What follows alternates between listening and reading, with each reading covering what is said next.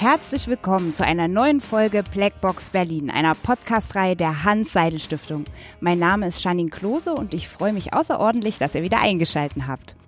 Der ein oder die andere hat sich sicherlich schon einmal gefragt, warum das Plenum im Deutschen Bundestag nicht voll besetzt ist. Und das liegt nicht daran, dass die Abgeordneten faul sind oder vielleicht in ihrer Freizeit dann gern Kaffee oder Tee trinken. Nein, sondern wir haben ein sogenanntes Arbeitsparlament. Das heißt also, der Schwerpunkt der parlamentarischen Arbeit liegt bei den Bundestagsausschüssen, sowie natürlich auch bei den Arbeitsgruppen und Arbeitskreisen der Fraktionen.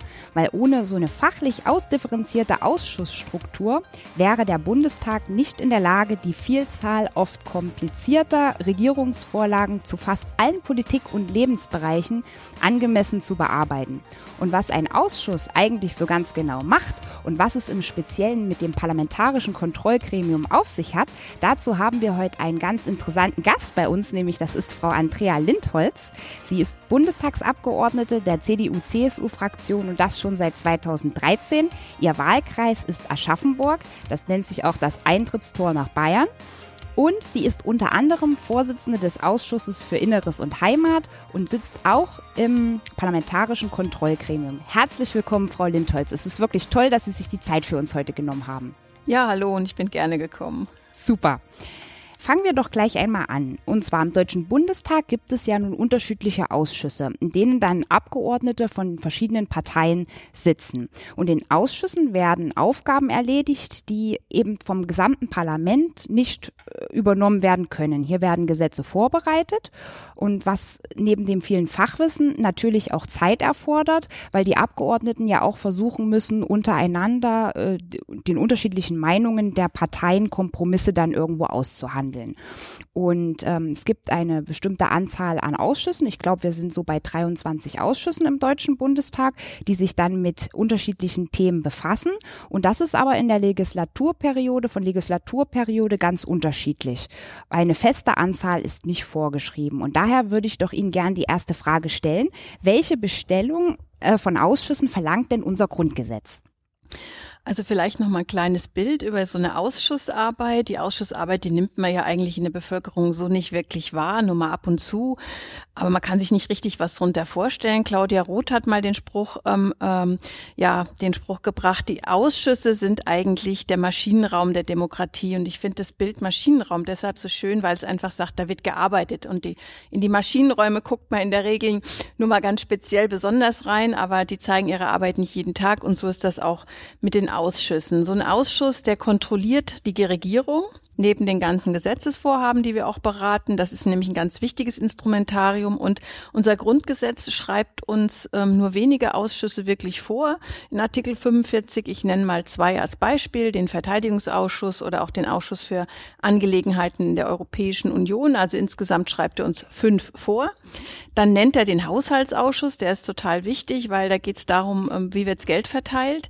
Den nennt er so indirekt. Mhm. Und alle anderen Ausschüsse, das variiert von Legislativ Legislaturperiode zu Legislaturperiode und ist daran orientiert, welche Aufgabenbereiche sich eigentlich die Koalitionspartner geben. Ein paar sind eigentlich immer irgendwie da, der Innenau zum Beispiel der Innenausschuss, weil der auch ähm, zum Innenministerium gehört. Also man muss im Prinzip sagen, erstmal guckt man, welche Ministerien gibt's, dann guckt man, jedes Ministerium braucht seinen Ausschuss, mindestens einen. Und ähm, darüber hinaus gibt's aber auch noch weitere Ausschüsse. Können wir vielleicht gleich nochmal kurz reingucken am Beispiel meines Ausschusses. Ja, das finde ich gut. Also das bedeutet ja im Endeffekt, dass von den sagen wir mal, 23 ständigen Ausschüssen, dass es jetzt aber nicht auch 23 Ministerien gibt. Nee, das ist ähm, auch ganz, ganz interessant. Eigentlich, wir haben 14 Ministerien und 23 Ausschüsse wenn ich vorhin gesagt habe, wir kontrollieren ja auch die ähm, Regierung, das heißt, wir kontrollieren auch die Ministerien, dann muss man jetzt gucken, welche Ministerien müssen denn besonders intensiv kontrolliert werden. Und da gehört zum Beispiel unser großes Ministerium jetzt für Bau, Innen und Heimat zum Beispiel dazu. Hieß früher mal Innenministerium, jetzt also noch Bau und Heimat, also gibt es auch einen Bauausschuss. Und ähm, den Innenausschuss, der heißt aber jetzt Innen und Heimat. Und man glaubt noch gar nicht, der Sport gehört auch dazu. Deswegen gibt es auch einen Sportausschuss. Das heißt drei Ausschüsse um im Prinzip das eine Ministerium zu kontrollieren. Wir haben aber auch ein Ministerium wie das Gesundheitsministerium, da gibt es nur einen Ausschuss, den Gesundheitsausschuss. Und wir haben Ausschüsse, die gehören zu gar keinem Ministerium. Da nenne ich einen, das ist der Ausschuss für europäische Angelegenheiten, weil Europa ist quasi so eine Art Querschnittsaufgabe. Wir haben kein Europaministerium, aber der Ausschuss kommt immer dann ähm, zum, zum Tragen, wenn europäische Angelegenheiten nach Deutschland überwiesen werden. Das heißt, er hat mit allem zu tun. Innenpolitik, Gesundheitspolitik, Finanzpolitik, also der ganze Palette, die ganze Palette der politischen Themen landet auch im Europaausschuss. Ja, und so konstituiert sich das eigentlich jede Legislaturperiode neu. Mhm, das ist spannend. Und wenn man sich jetzt einen Ausschuss mal an sich vornimmt, wie werden die Ausschüsse genau besetzt? Wie darf ich mir das vorstellen? Also die Koalitionsparteien legen auch fest, wie groß so ein Ausschuss ähm, zu sein hat. Der Innenausschuss ist zum Beispiel der größte mit 45 ähm, jetzt nehmen wir mal im Vergleich das Parlamentarische Kontrollgremium, da kommen wir heute auch noch drauf zu sprechen, das hatte neun Mitglieder. Und bei den 45 ist es jetzt so, dass die sozusagen ein Spiegelbild auch ähm, des Parlamentes sind. Das heißt, in dem prozentualen Verhältnis, in dem die Parteien in den Bundestag gewählt worden sind, in dem prozentualen Verhältnis finden sie sich auch in den Ausschüssen wieder. Man kann im Prinzip sagen, so ein Ausschuss hat so zwischen 20 und, und, und 46 Abgeordneten je nach Ausschuss. Und wie muss man sich die Mitgliederstruktur vorstellen? Ist Mann und Frau sehr ausgewogen oder wie sind auch die Teilnehmer besetzt? Also Sie sind ja auch Vorsitzende. Was gibt's da noch so? Also das ist äh, ja diese Parität von Männern und Frauen, die ist ja schon im Plenum nicht da, aber die ist ja auch in Ausschüssen ganz unterschiedlich. Das ist auch sehr von der Fraktion unterschiedlich. Also im Innenausschuss gibt es bei den Unionskollegen außer mir noch eine Frau während bei, der, bei den Grünen zum Beispiel sind mehr Frauen da, um zwei Beispiele zu nennen. Und dann gibt es nochmal besondere Funktionen. Also es gibt das normale Ausschussmitglied, das hat immer bestimmte Themen, das sind die sogenannten Berichterstatterthemen. Jeder bekommt nochmal Schwerpunkte zugewiesen. Mhm. Und dann gibt es aber auch noch die Obleute. Jede Fraktion hat, ich sage immer so schön, einen Chef. Und mit denen sitze ich dann auch ähm, einmal in der Woche zusammen vor der Ausschusssitzung. Wir besprechen so die, die Regularien und organisatorisches, aber auch manchmal inhaltliches. Und diese Obleute, das sind die Sprecher ihrer Fraktionen, die haben nochmal eine besondere herausgehobene Stellung. Okay. Und ähm, Sie sind ja nun auch Ausschussvorsitzende. Wie werden denn diese Ausschussvorsitze eigentlich verteilt? Wer bestimmt das? Das machen auch ähm, die Koalitionspartner. Und wenn sich dann die Koalitionspartner gefunden haben und haben ihren Vertrag und wissen auch, wie viele Ausschüsse das gibt, dann ist es wirklich so, dann gibt es einen wichtigen Zuteilungsschritt und das ist der Haushaltsausschuss. Da ist es so, dass die größte Fraktions, äh, die größte ähm, ähm, Opposition, Oppositionspartei immer den Haushaltsausschussvorsitz hat, weil man im Prinzip sagt, Opposition, Haushalt, Frage, wo geht das Geld hin, soll eine gute Kontrolle da sein. Das bekommt, wie gesagt, die größte Oppositionspartei. Alles andere wird dann tatsächlich dem Zufall überlassen. Die werden regelrecht gezogen. Das ist in der sogenannten Teppichhändlerrunde. Mhm. Da wird also verhandelt, wer was kriegt. Und wir hatten den Innenausschuss als CSU vorher nicht. Mhm. Und der ist dann bei der Zuteilung von der CSU gezogen worden. Und so bin ich dann zum Innenausschussvorsitz gekommen. Ähm, das ist alles ein bisschen auch dann ähm, dem Zufall überlassen, wer am Ende wo welche Möglichkeiten hat. Das heißt, wenn jetzt ein Ministerium CSU geführt ist, wie das Innenministerium auch durch Horst Seehofer, muss es aber nicht unbedingt sein, dass auch der Ausschuss nee, dann im C. Überhaupt keine, überhaupt keine Logik, dass es so ist oder dass man sich darum bemüht, sondern ähm, diese Ausschüsse werden, wie gesagt, extra gezogen. Und dann haben die Parteien halt unterschiedliche Interessenlagen und sagen dann, ach, wenn wir jetzt schon diesen Ausschuss haben, dann nehmen wir jetzt den anderen. Und ähm, das hat nichts mit der Zuteilung der Ministerien zu tun. Okay. Und angenommen, wir sind jetzt in der Ausschussarbeit, wir haben jetzt eine Gesetzesvorlage, Vorlage. Ähm, darüber wird ja dann auch abgestimmt. Ähm, wenn ich mir jetzt vorstelle, die Koalitionsfraktion würde ihren Gesetzesentwurf, also der der Bundesregierung, dann zustimmen. Wie verhält es sich dann aber mit den Oppositionsgesetzentwürfen? Wie können Sie denn durchsetzen, dass dann auch im Plenum darüber debattiert wird? Also ähm, alle Gesetzesvorschläge landen am Ende auch bei uns im Ausschuss und werden auch hier abgestimmt. Mhm. Ähm, wenn wir als Regierungsparteien natürlich als Koalitionsparteien den Gesetzesentwürfen der Regierung zugestimmt haben, die Opposition stimmt meistens dagegen, äh, dann wird er im Plenum behandelt und genauso ist es aber aber auch mit den Oppositionsanträgen. Also wir müssen die hier behandeln. Da gibt's auch Fristen. Also wir können nicht sagen, tralala, irgendwann machen wir das mal, sondern da gibt's genau Fristen, wann die zu behandeln sind. Und ähm, wenn wir das nicht machen, dann würde das auch debattiert werden im Plenum. Da hat die Opposition auch einen Anspruch drauf, dass sie sagt, wenn du einen Punkt nicht behandelst, dann fordere ich eine Debatte, warum du den Punkt nicht behandelst. Da muss der Ausschuss Bericht erstatten, die Ausschussvorsitzende. Mhm. Also wir schauen schon immer, dass das alles fristgerecht läuft. Und ähm, jede Opposition hat das Recht, dass über ihre Anträge auch abgestimmt wird. Und das passiert auch. Meistens werden sie natürlich von den Regierungsparteien eher abgelehnt. Aber manchmal kommt es auch vor, dass zu einem Punkt ein Gesetzentwurf eingeht und andere sich anschließen. Also zum Beispiel das Wahlrecht, was jetzt diese Woche auch im Bundestag ist. Da hat die Regierung einen Entwurf vorgelegt und ähm, die Oppositionen haben ihrerseits Anträge vorgelegt. Und es wird auch insgesamt bei uns zweimal behandelt. Mhm. Also wir machen oft auch noch eine öffentliche Anhörung zu einzelnen Gesetzesvorhaben, wenn das äh, mit Mehrheit hier oder mit Minderheit sogar ist ein Minderheitenrecht, wenn das gefordert ist, äh, muss äh, eine öffentliche Anhörung stattfinden. Das heißt, da kommen Experten und beraten uns sozusagen, ob die Entwürfe gut sind oder nicht und ob man was verbessern müsste. Das hatten wir diese Woche mal zum, ähm, zur Änderung beim Wahlgesetz. Und dann kann es auch wirklich mal sein, dass auch Ideen der Opposition über diese Anhörung zum Beispiel doch noch in Nuancen in so einen Gesetzentwurf zum Schluss einfließen. Es ist selten, aber nicht ausgeschlossen. Okay. Ähm, in Ihrer Funktion als Ausschussvorsitzende, wie würden Sie sich selber sehen? Ist das eine Art Moderatorenrolle, die Sie ausfüllen? Wir sollen neutral sein, klar, weil wir sollen ja in dem Moment, wenn wir den Ausschuss leiten, sowieso ähm, äh, alle vertreten. Das tue ich auch. Das heißt, ich rüge alle Fraktionen oder alle Kollegen, wenn sie sich nicht anständig verhalten. Ich nehme alle gleichermaßen dran. Ich passe auf, dass die Sitzverteilung gleichmäßig und gerecht ist, dass die Redezeit gleichmäßig und gerecht ist. Aber natürlich ist man auch als Ausschussvorsitzender ein politischer Mensch und das heißt, ähm, außerhalb des Ausschusses gebe ich auch meine politische Einschätzung wieder, aber sicherlich anders als, ähm, als normaler Abgeordneter, weil ich einfach da auch schon ein bisschen im Fokus stehe und dann natürlich auch aufpassen muss, wenn ich eine bestimmte Meinung habe, dass ich da nicht für den ganzen Ausschuss spreche. Das kann ich ja nicht, sondern muss man schon darauf achten, dass man da Abstand und auch Neutralität wahrt. Wäre es dann möglich, stell mir gerade so vor, es ist eine richtig kontroverse Debatte und Ihnen juckt es unter den Fingernägeln, vielleicht auch was zu sagen, müssten Sie Ihre, Ihren Ausschussvorsitz dann quasi abgeben, sagen, Stellvertreter, Übernehmer bitte, ich möchte mich jetzt auch als als, Abge als normale Abgeordnete äußern? Also ähm, wenn man ein bestimmtes Berichterstatterthema hat, sage ich jetzt mal zum Bereich äh, Migration, dann könnte man theoretisch sagen, so der Punkt wird jetzt behandelt, ich möchte jetzt in die Reihe der Abgeordneten rücken und seinen Stellvertreter bitten, dann den Ausschuss zu übernehmen. Das habe ich noch nie gemacht.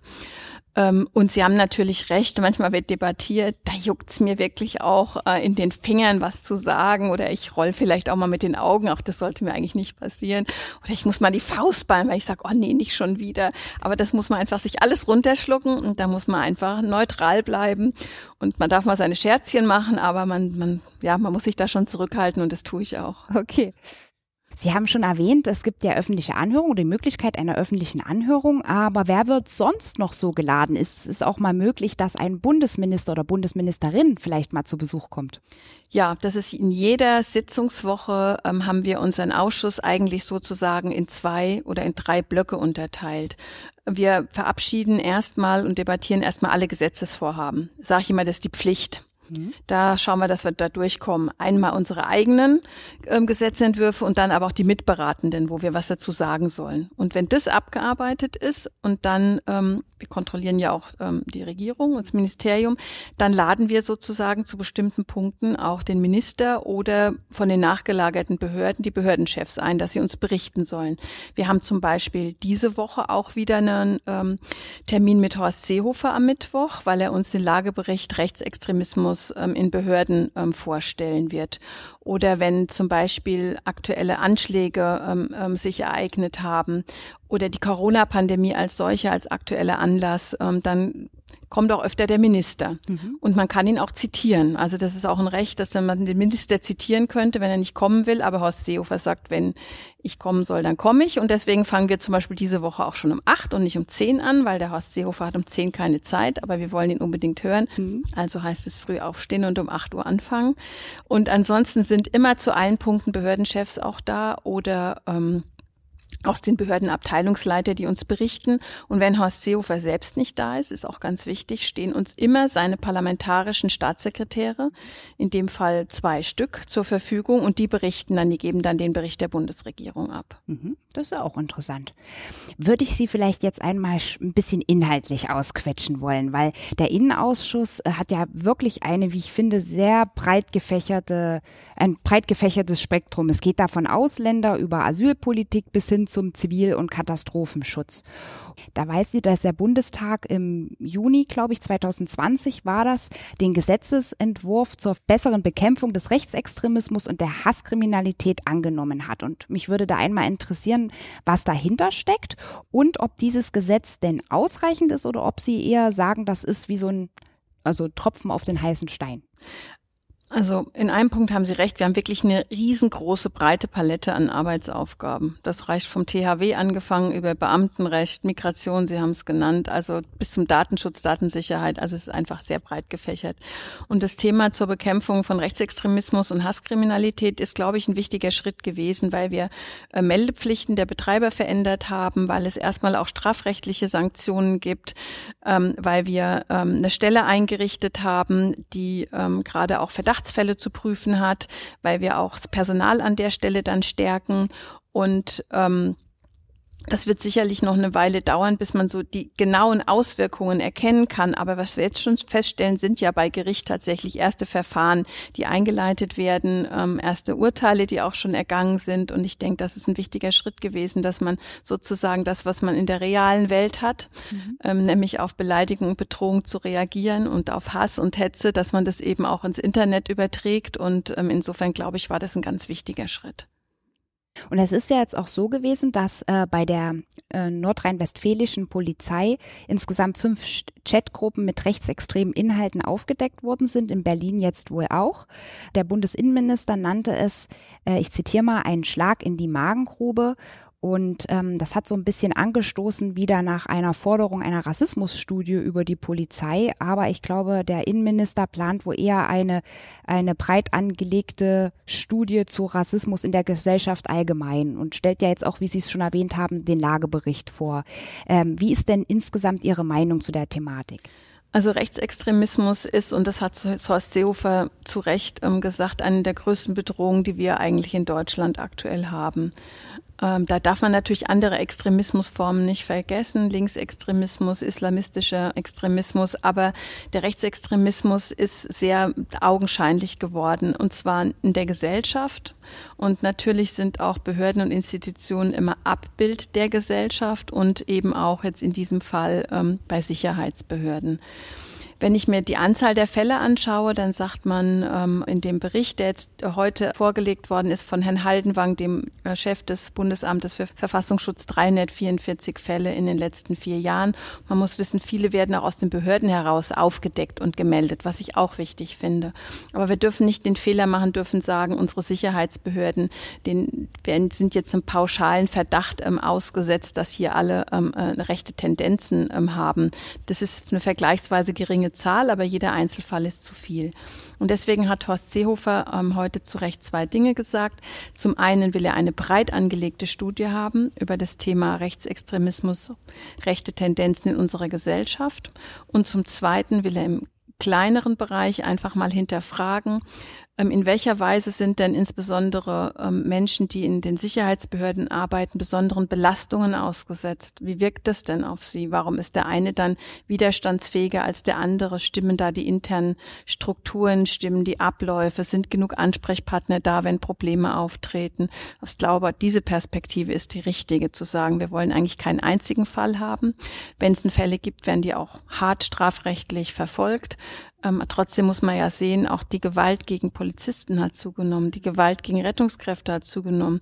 Und das alles sind auch Belastungssituationen und da muss man eben schauen, ob die Abwehrkräfte da auch ausreichend sind und was wir auch tun können, um die vielen Menschen, die uns jeden Tag schützen, unsererseits halt auch noch stärker zu unterstützen. Mhm. Okay. Gibt es vielleicht ein innenpolitisches Thema, was Ihnen ganz besonders am Herzen liegt?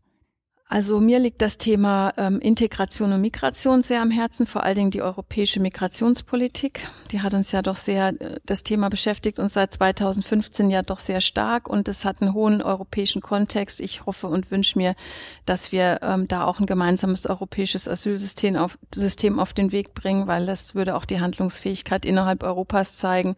Das ist für mich ein ganz wichtiger Bereich, aber auch das Thema ähm, Unterstützung auch ähm, jetzt nach dem Pandemiefallen sozusagen unseres Amtes für ähm, Bevölkerungsschutz, unsere Katastrophenschutzorganisation, dass da für künftige Pandemiefälle die Abstimmung stimmt, auch zwischen Bund und Ländern, aber auch unsere eigenen Organisationsformen, dass für mich auch ein wichtiges Thema, das wir mit Sicherheit auch noch, von dem wir viel hören werden in den nächsten Monaten. Dann würde ich jetzt vielleicht mal zu dem speziellen Gremium, das Parlamentarische Kontrollgremium kommen, wo Sie ja auch Mitglied sind.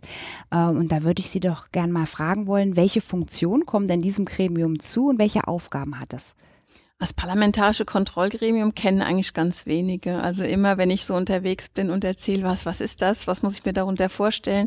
Das sind neun Abgeordnete aus den Fraktionen, die im parlamentarischen Kontrollgremium sind und wir kontrollieren die Nachrichtendienste, also den Bundesnachrichtendienst, das Bundesamt für Verfassungsschutz und den militärischen Abschirmdienst. Jetzt könnte man sagen, boah, sind die neun überhaupt in der Lage, das zu leisten? Die haben ja sonst noch was zu tun. Und hinter uns Abgeordneten steht der sogenannte ständige Bevollmächtigte mit seinem ganzen Mitarbeiterteam. Das ist ein ganzer Stab, der uns da zur Verfügung steht. Und die müssen und dürfen unsere Kontrollaufträge abarbeiten. Wir bekommen ähm, einmal in der Sitzungswoche in der Regel Bericht auch von den Nachrichtendiensten zur aktuellen Lage. Wir sind auch da, dazu da, zu den Nachrichtendiensten hinzufahren und zu gucken, ob die Strukturen stimmen, dass man einfach mal ein Bild davon hat, was wir machen. Aber wir dürfen über den Inhalt unserer Arbeit nicht berichten. Und wir stehen stellvertretend für das ganze Parlament. Das heißt, ähm, in dem Moment, wo uns berichtet wird, ähm, gilt es so, als ob es eben sozusagen allen Abgeordneten zugegangen ist. Und deswegen ist es eigentlich eine sehr wichtige Aufgabe. Und in diesem Bereich hat es eben auch große Reformprozesse gegeben, weil Nachrichtendienste kontro zu kontrollieren, äh, das können nicht nur ein Abgeordnete machen. Und da hat es in dieser in der letzten Legislaturperiode eben auch große Veränderungen, Reformen gegeben. Und daraus ist dieser ständige Bevollmächtigte mit seinem ganzen Team entstanden, den aber auch niemand kennt, weil darüber darf ja eigentlich auch nicht gesprochen werden. Und äh, das ist ein bisschen schade, ne? weil, ja. weil das ist eine wichtige Aufgabe, würde vielleicht auch manchmal das Vertrauen so in unsere Dienste stärken, weil man sagt, ah, die können ja nicht einfach so machen, was sie wollen, sondern das sind ja wirklich viele Personen daran zu gucken, ob alles richtig läuft. Und das würde vielleicht auch manches Vorurteil abbauen. Ähm, wie Sie schon sagten, unterliegt ja das Gremium strengster Geheimhaltung. Sie haben auch einen besonderen Raum, wo Sie dann tagen, der abhörsicher ist. Und ich glaube, Sie müssen auch Ihr Handy abgeben. Das stimmt, alles. Also wir haben da, wir sitzen im Keller. Mhm. Ich sage das jetzt, ist zwar nicht dunkel, sondern hell, aber ohne Licht. Er ist abhörsicher. Mhm. Und man muss das Handy draußen ins Schließfach einschließen und mhm. auch das iPad. Und als ich neu war im parlamentarischen Kontrollgremium, habe ich zwar ganz brav mein Handy eingesperrt, aber ich habe vergessen, mein iPad äh, hinterher zu legen und das ist tatsächlich aufgefallen, weil es wird sofort angezeigt. Also da geht die rote Lampe an und dann heißt es, wer hat sein Gerät noch nicht, ein sein Gerät noch nicht oh, oh. angeschlossen? Also wer, wer glaubt, dass er da heimlich ein Gerät auf den Tisch legen kann und kann sagen, ich mache mal Lautsprecher an ja. oder das Mikro an, das funktioniert nicht. Das bemerkt dieser Raum. Okay, und Sie haben ja dann bestimmt auch, also haben auf jeden Fall mit sehr vielen geheimen Dokumenten auch zu tun. Brauchen Sie dazu eine bestimmte Sicherheitsüberprüfung oder hat das der Abgeordnete per se?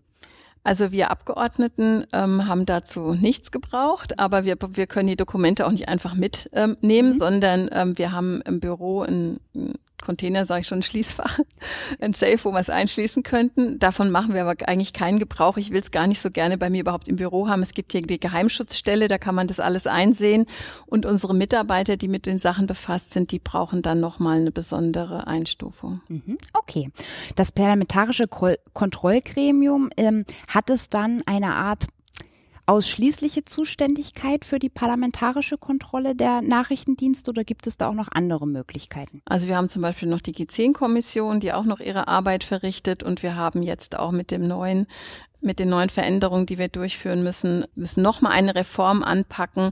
Ja, wird es indirekt auch nochmal ein weiteres neues Gremium geben, das auch von Richtern eingesetzt wird und ähm, das auch nochmal separat ähm, die Nachrichtendienste und die Arbeit der Nachrichtendienste kontrolliert und die auch ein bestehendes Gremium ablösen werden. Es wird nochmal ausgeweitet werden. Mhm. Sie haben ja auch gesagt, als Innenausschuss kontrolliert man ja auch irgendwo die Regierung. Und angenommen, man stellt jetzt eine, eine Anfrage, kann die Regierung sich da rauswinden und kann sagen, das unterliegt jetzt strengster Geheimhaltung und dann muss das parlamentarische Kontrollgremium ran? Oder? Also es gibt Punkte, die werden tatsächlich nur im parlamentarischen Kontrollgremium berichtet. Es gibt ähm, vertraulich eingestufte ähm, Dokumente und es gibt auch ähm, Sitzungen, die ganz geheim sind für die Ausschüsse, aber es gibt durchaus auch einen Bereich, der betrifft so den Kern unserer Sicherheit, um es mal so zu formulieren, dass ähm, die Regierung da wirklich sagen kann, darüber, über dieses ähm, Ereignis berichten wir nur und ausschließlich dem, Parla dem parlamentarischen Kontrollgremium. Ähm, nun besteht ja eventuell bei den äh, bei einigen Bürgerinnen und Bürgern ähm, auch die Besorgnis, dass wir alle von der Bundesregierung abgehört werden. Stimmt denn das? Und haben Sie vielleicht auch Zahlen, damit man sich das plastisch vorstellen kann? Zahlen dürfte ich keine nennen, selbst wenn ich welche hätte. Aber was ich vielleicht mal sagen kann, ich war ja auch im NSA-Untersuchungsausschuss und da haben wir auch so ein bisschen, war auch streckenweise ja auch öffentlich, ne? Und da hat man mal auch so ein bisschen erklärt bekommen, wie funktioniert denn überhaupt das Abhören? Und ähm, wir haben es uns auch mal sogar selber angeguckt beim Bundesamt für Verfassungsschutz, dass wir einfach mal reinschauen durften in eine Abhörmaßnahme. Also kann ich Ihnen nur sagen, dass es äh, unabhängig davon, dass es keinen Grund gibt, grundlos bei uns irgendjemanden abzuhören. Äh, dafür gibt es ganz hohe rechtliche Hürden, wenn ich das überhaupt machen will ähm, ist das so kompliziert. Das ist, wie wenn Sie die Stecknadel im Heuhaufen suchen. Also die Mitarbeiter in den Behörden hätten so oder so genug zu tun. Die hätten keine Lust, uns alle abzuhören, selbst wenn es selbst wenn's möglich wäre. Und wir haben da hohe rechtliche Hürden. Also das geht nicht so einfach. Das war leider schon unsere letzte Frage. Wir haben die Zeit schon etwas überschritten. Ich würde vielleicht noch mal zusammenfassen für unsere Zuhörer, was wir heute so alles gelernt und erfahren haben. Also wir haben im Deutschen Bundestag sogenannte ständige Ausschüsse. Die werden jede Wahlperiode neu benannt und auch besetzt. Dabei hat der Bundestag aber nicht völlig freie Hand, weil einige Ausschüsse schreibt das Grundgesetz vor. Andere ergeben sich dann zwangsläufig aus bestimmten gesetzlichen äh, Formulierungen dann ähm, kann man schon sagen, dass der Großteil der Ausschüsse äh, bildet, bildet sich jeweils als Spiegelbild der Regierung ab und die Besetzung findet nach Kräfteverhältnissen der Fraktionen statt. Welche Abgeordneten in welchen Ausschuss mitarbeiten, das entscheidet die Fraktionsführung. Und ähm, ja, im Ausschuss direkt selbst werden Gesetzesentwürfe des jeweiligen thematischen Bereiches erörtert und dann vom federführenden Ausschuss in eine Art Fassung gebracht, die dann wiederum im Plenum des Deutschen Bundestages, das ist dort, kennen viele Zuhörer bestimmt aus dem Fernsehen, wo man dann am Pult steht und die Reden hält, dann eben beschlossen werden kann. Und es gibt aber auch bestimmte Möglichkeiten, zum Beispiel von öffentlichen Anhörungen, wo man Experten dann einladen kann, Interessensverbände, um bestimmte zusätzliche Informationen dann zu erhalten. Abgeordnete an sich haben auch noch die Möglichkeit, neuen Mitglieder, hat Frau Lindholz uns ja erklärt, äh, sitzen im parlamentarischen Kontrollgremium. Das ist ein ganz spezielles Gremium, was unsere Nachrichtendienste, drei Stück haben wir in Deutschland, dann eben auch kontrollieren kann dann würde ich mich recht herzlich einmal bei Frau Lindholz, vielen Dank, dass Sie da waren, bedanken, dass Sie uns Ihre Fachexpertise und einen kleinen Einblick in die innenpolitische Lage geben konnten und im parlamentarischen Kontrollgremium. Es hat sehr viel Freude gemacht. Vielen Dank.